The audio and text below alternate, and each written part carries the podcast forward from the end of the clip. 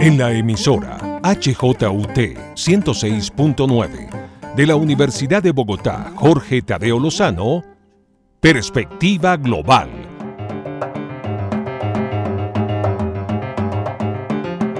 Un análisis a todos los cambios y retos que el siglo XXI le plantea al mundo. Presenta y dirige Doris Ramírez Leighton, experta en relaciones internacionales e investigadora de Asia-Pacífico.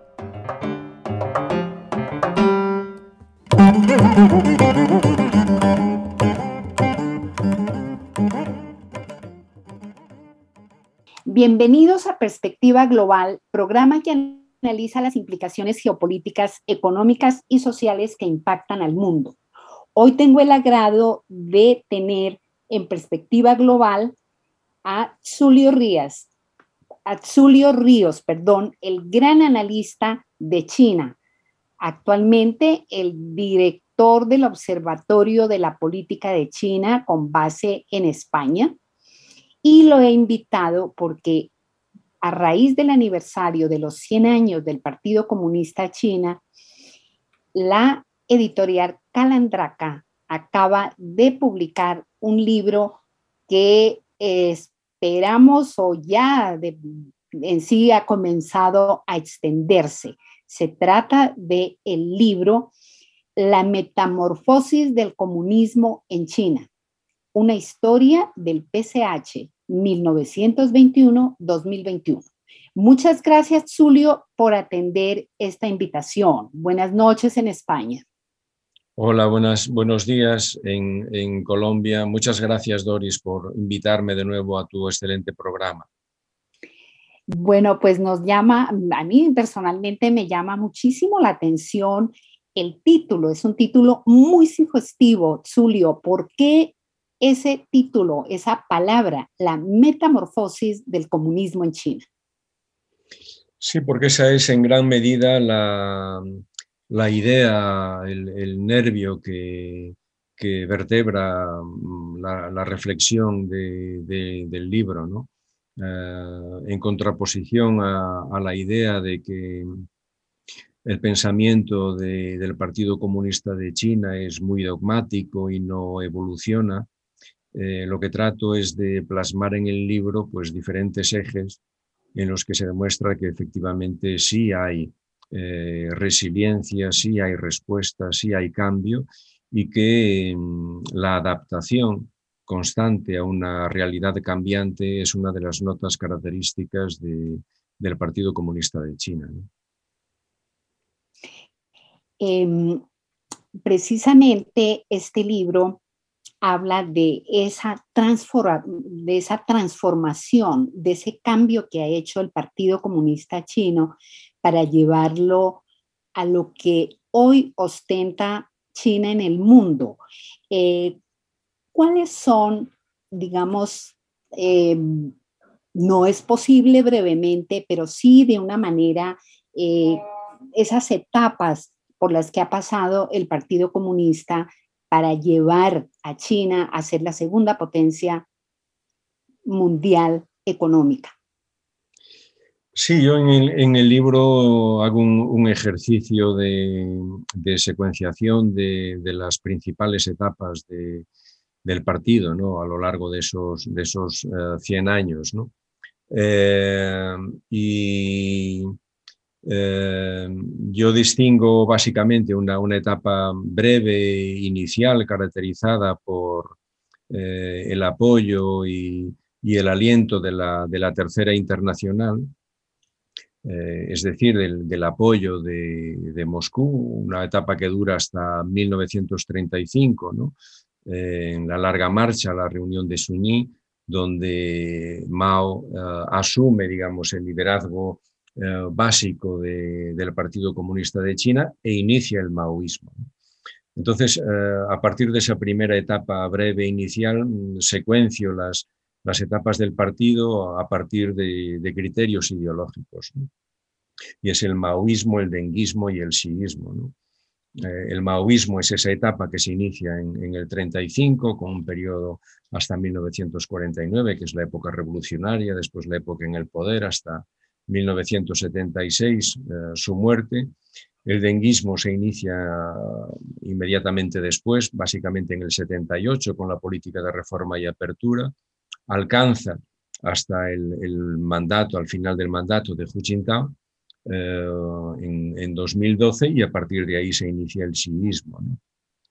Eh, el maoísmo y el denguismo tienen en común la identificación por parte del partido de una identificación principal, de una contradicción principal que cambia con el xiismo, y es la contradicción entre las demandas de, la sociedad y un desarrollo insuficiente. Eh, China eh, era un país muy pobre, muy atrasado, eh, además de muy poblado, con enormes dificultades y a lo largo de estos años ha desarrollado políticas que le han permitido, como bien decías, convertirse en la segunda potencia económica del mundo. Hoy el problema de China no es un desarrollo insuficiente, es un desarrollo desequilibrado. Y a eso pretende dar respuesta el xiismo, ¿no? a diferencia de las etapas anteriores. Usted ha dicho, Zulio, que fue Deng Xiaoping quien dignificó el Partido Comunista Chino, sacándolo de estas épocas tan difíciles como el Gran Salto Adelante, incluyendo Tiananmen, em, eh, eh, la, revolución cultural, bueno, todas esas etapas dolorosas, difíciles del Partido Comunista. Entonces usted dice, Deng Xiaoping también es el alma del Partido Comunista de, China, no del partido, sino de toda China. Eh, ¿Cómo explicar, digamos, ese salto tan enorme de, de cómo venía el partido en la época de Mao a llegar a estas reformas económicas que han hecho de, China una gran potencia. Sí, sin duda, eh, el maoísmo eh, se caracterizó por grandes convulsiones políticas, entre otros factores. ¿no? Eh, citas el, gran salto adelante, la revolución cultural, todo ello derivó en, graves crisis políticas, sociales y, económicas. A pesar de que efectivamente eh, en 1949 eh, el PIB de China se correspondía con el de 1890. Y en 1978 China era la 38 potencia económica del mundo. Quiero decir con esto que a pesar de todas esas calamidades, eh, hubo cierto progreso económico y social en, la etapa del maoísmo. Pero ya en el maoísmo convivían en el partido dos líneas eh, políticas diferentes. Y Deng Xiaoping como Liu Shaoqi eh, pues eran referentes de, otra manera de enfocar la acción política ah, por parte del partido. Es el programa de las cuatro modernizaciones, por ejemplo, de ah, agricultura, industria, ciencia y tecnología, defensa, etcétera, que ya se planteaba en los años 60 justamente en la etapa que se llamaba de la restauración burocrática, después del fracaso del gran salto adelante. Mao eh, veía en estas políticas que quería desarrollar Liu Shaoqi o Deng Xiaoping eh, el esfuerzo por regresar al camino capitalista. Eh, y no fue posible llevar a cabo estas políticas hasta la fase posterior a, la muerte de Mao. Lo que hace Deng Xiaoping en 1978 no es nada radicalmente nuevo, sino retomar el espíritu de las cuatro modernizaciones de los años 60 y que Mao desterró, porque las asociaba con el capitalismo. Y fue ese impulso eh, del denguismo en los años, a finales de los años 70, el que salvó al partido y el que salvó a China. Porque es a partir de entonces cuando el desarrollo y el bienestar del país, pues eh, avanza a un ritmo trepidante y convierte a China efectivamente en la segunda potencia económica del mundo. De no llevarse a cabo las reformas de Deng, de no llevarse a cabo la política de reforma y apertura, ah, el escenario en China que es el escenario que de alguna forma podríamos asociar con el triunfo interno de la banda de los cuatro, pues nos llevaría a una situación, digamos, similar o paralela a que podemos observar hoy en, Corea del Norte. Sí, precisamente así de difícil podría, podría haber sido, pero el éxito de China es eh, palpable. Usted, Zulio, ¿qué destaca de el del actual presidente de China? Bueno, el, el, es, digamos, la etapa probablemente más difícil de todo el proceso de, de, modernización que se inicia en China incluso antes del propio Partido Comunista, ya a finales del siglo, del siglo XIX. Es, eh, digamos, la toma de conciencia de que el país se había quedado atrás y que eh, Occidente había tomado la delantera a, China, a una China que había ejercido el liderazgo global eh, durante varios siglos. Es, eh, son las guerras del opio, es la guerra con Japón, el tratado de Shimonoseki, es la, la humillación, etcétera, etcétera. Ese proceso de, de, modernización diríamos que hoy se encuentra, después de un siglo, en su última etapa. Y hay un refrán chino que lo, lo explica muy bien. ¿no? Eh, si uno recorre 90 pasos de un camino de 100, le queda la mitad del camino. Por eso este, estos últimos 10 pasos son el tramo más complicado. ¿no? Los propios chinos dicen que eh, la reforma entra en una etapa de, aguas, de aguas profundas.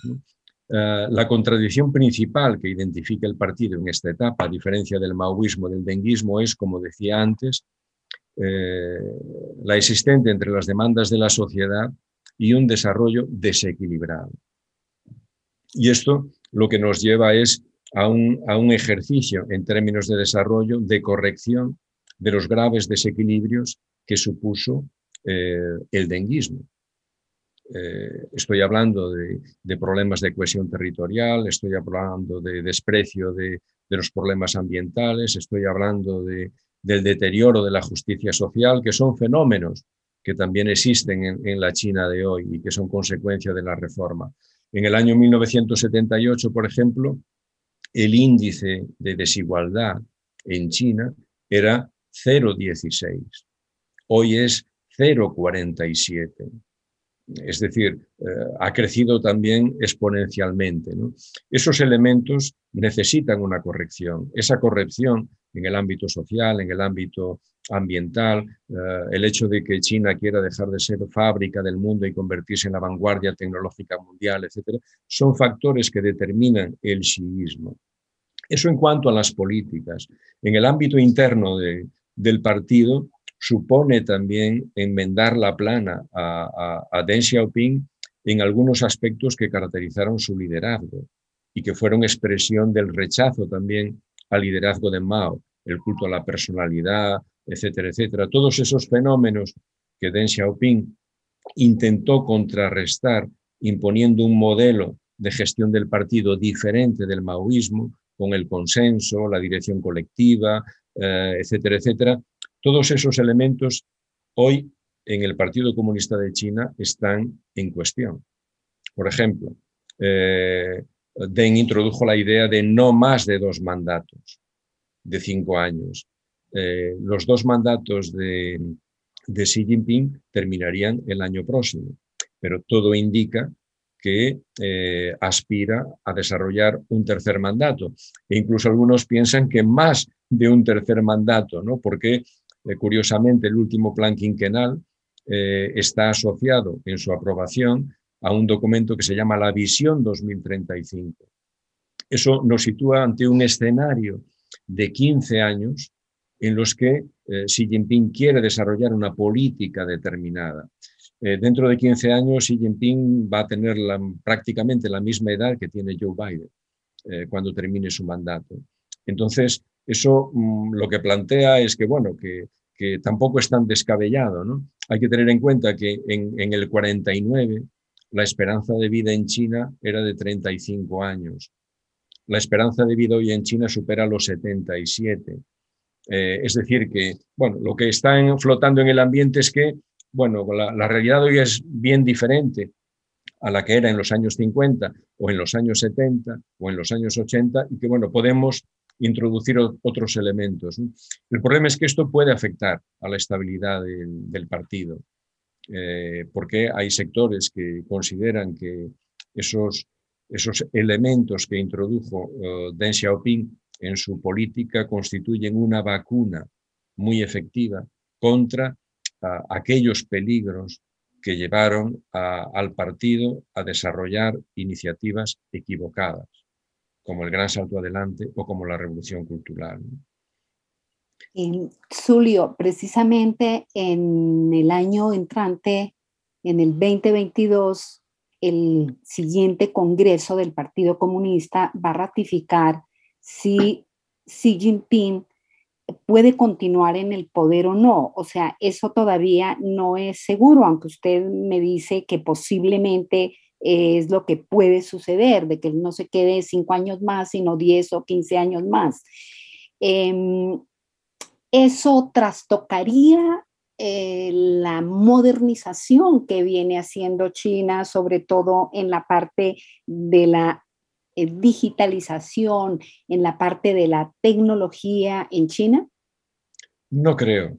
Quiero decirlo, yo creo que las políticas están definidas. Puede haber algún, algún proyecto concreto que, que, se, que se vea afectado.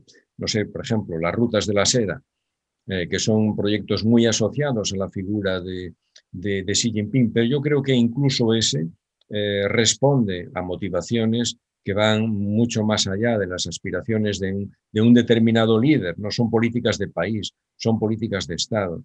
Y es evidente que una apuesta de Estado que va más allá de, de, Xi Jinping ah, lo constituye la gran transformación de China en un poder económico ah, no solo grande, sino situado a la vanguardia.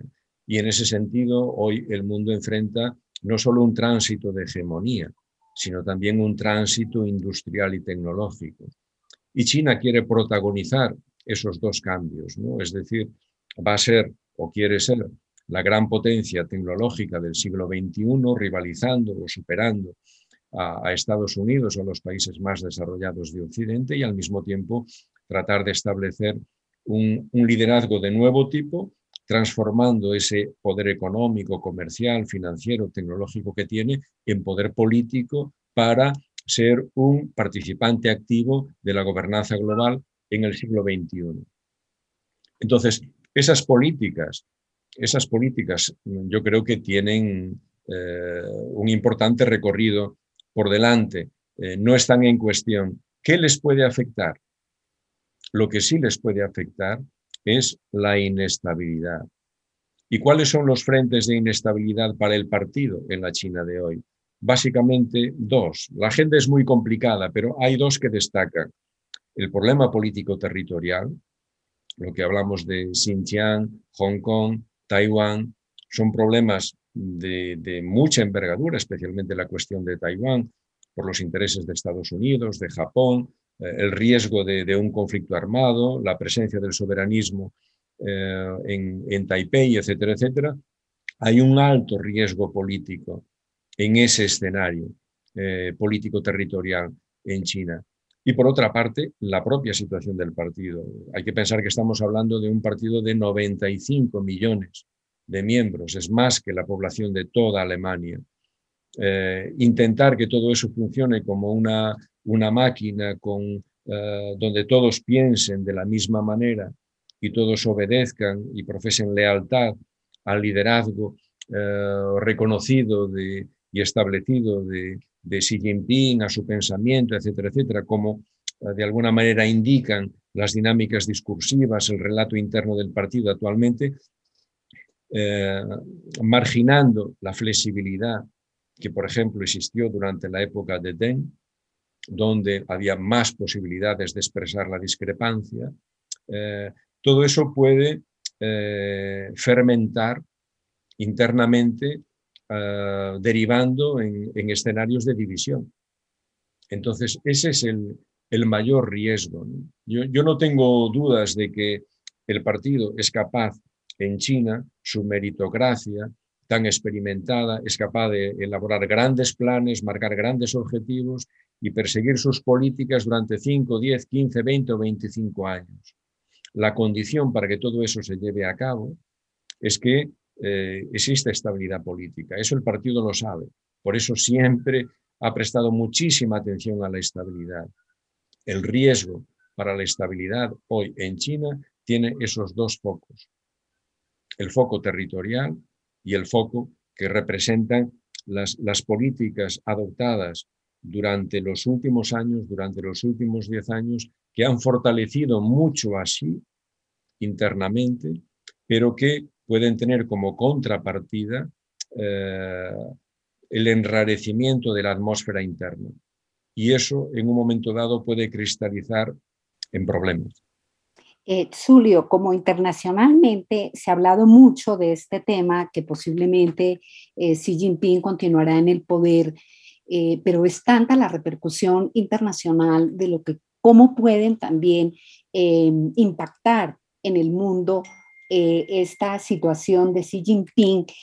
¿Usted se aventuraría a hablar de algún nombre que si Xi Jinping retrocede, estaría digamos, a la vanguardia del partido en vez de Xi Jinping?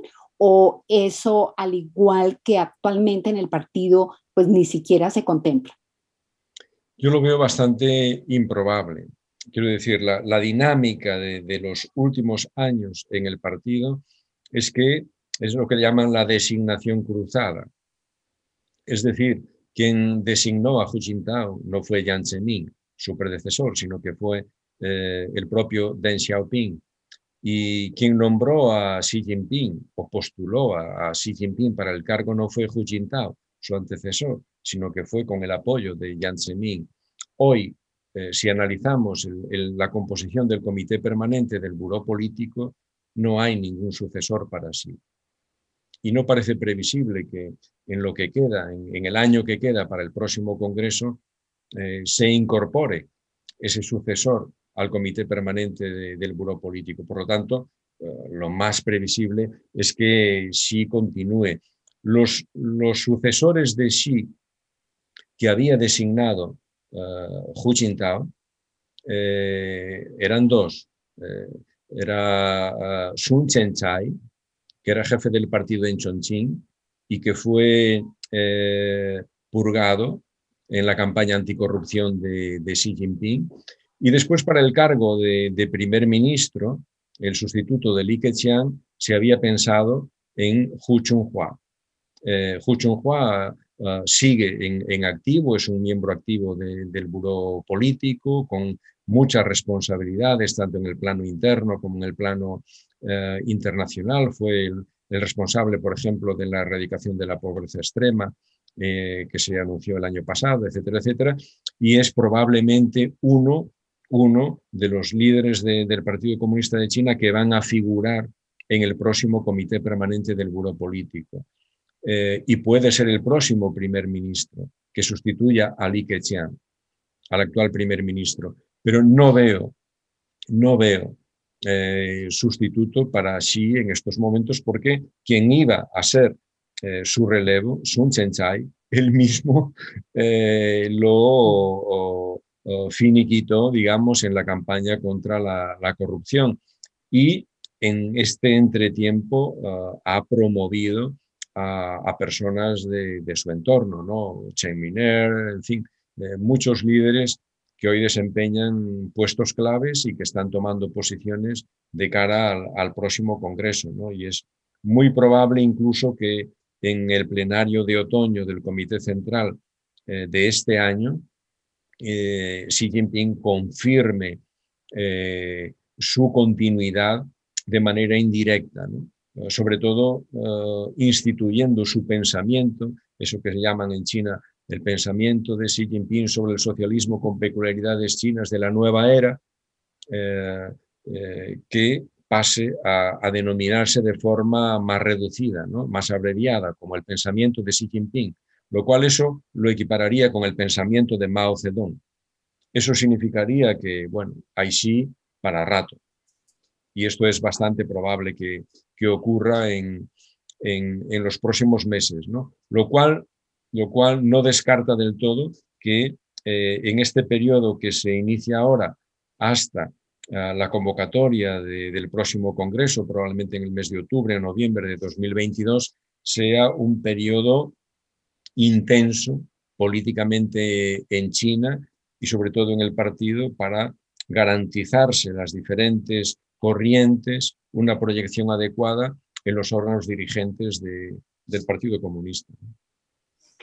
Verdaderamente muy interesante, Zulio, eh, todo lo que usted nos ha comentado y que estaremos muy pendientes de que la metamorfosis del comunismo en China, una historia del PCH 1921-2021, lo tengamos pronto en las librerías de Colombia para entender el desarrollo de China eh, antes y de cara al futuro. Muchísimas gracias por esta eh, conversación tan importante en perspectiva global, Zulio. Muchas gracias, Doris. Eh, enhorabuena por el programa y encantado de, participar y de intercambiar impresiones con, contigo acerca de estas cuestiones que tanto nos interesan a ambos. Nos faltará mucho tiempo para continuar esta conversación y terminaríamos comentando que en principio el Partido Comunista de China ha cumplido su objetivo de mm, hacer de China la segunda potencia económica mundial y también haber conseguido, como dicen ellos, ser un país modestamente acomodado, ¿no es cierto, Zulio? Eso es lo que dicen hoy al cumplir los 100 años del Partido Comunista como uno de sus objetivos y vendrá luego el segundo objetivo del partido, que será que finalmente China sea un país verdaderamente próspero y rico. Sin duda. Ha sido una gran transformación, eh, realmente asombrosa, porque han conseguido en poco tiempo lo que a los países desarrollados de Occidente le ha llevado siglos. Y hay que reconocer en eso que el partido ha, tenido oh, grandes aciertos. Gracias de nuevo, Zulio. Verdaderamente muy interesante. Bueno, me encantará volver a tenerlo por acá en perspectiva global. Gracias por su sintonía en la HJOT 106.9. Doris Ramírez Leighton en la dirección y realización de Perspectiva Global.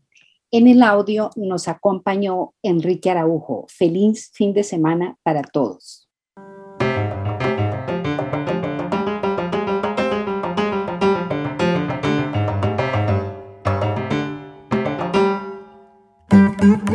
En la emisora HJUT 106.9 de la Universidad de Bogotá, Jorge Tadeo Lozano, Perspectiva Global.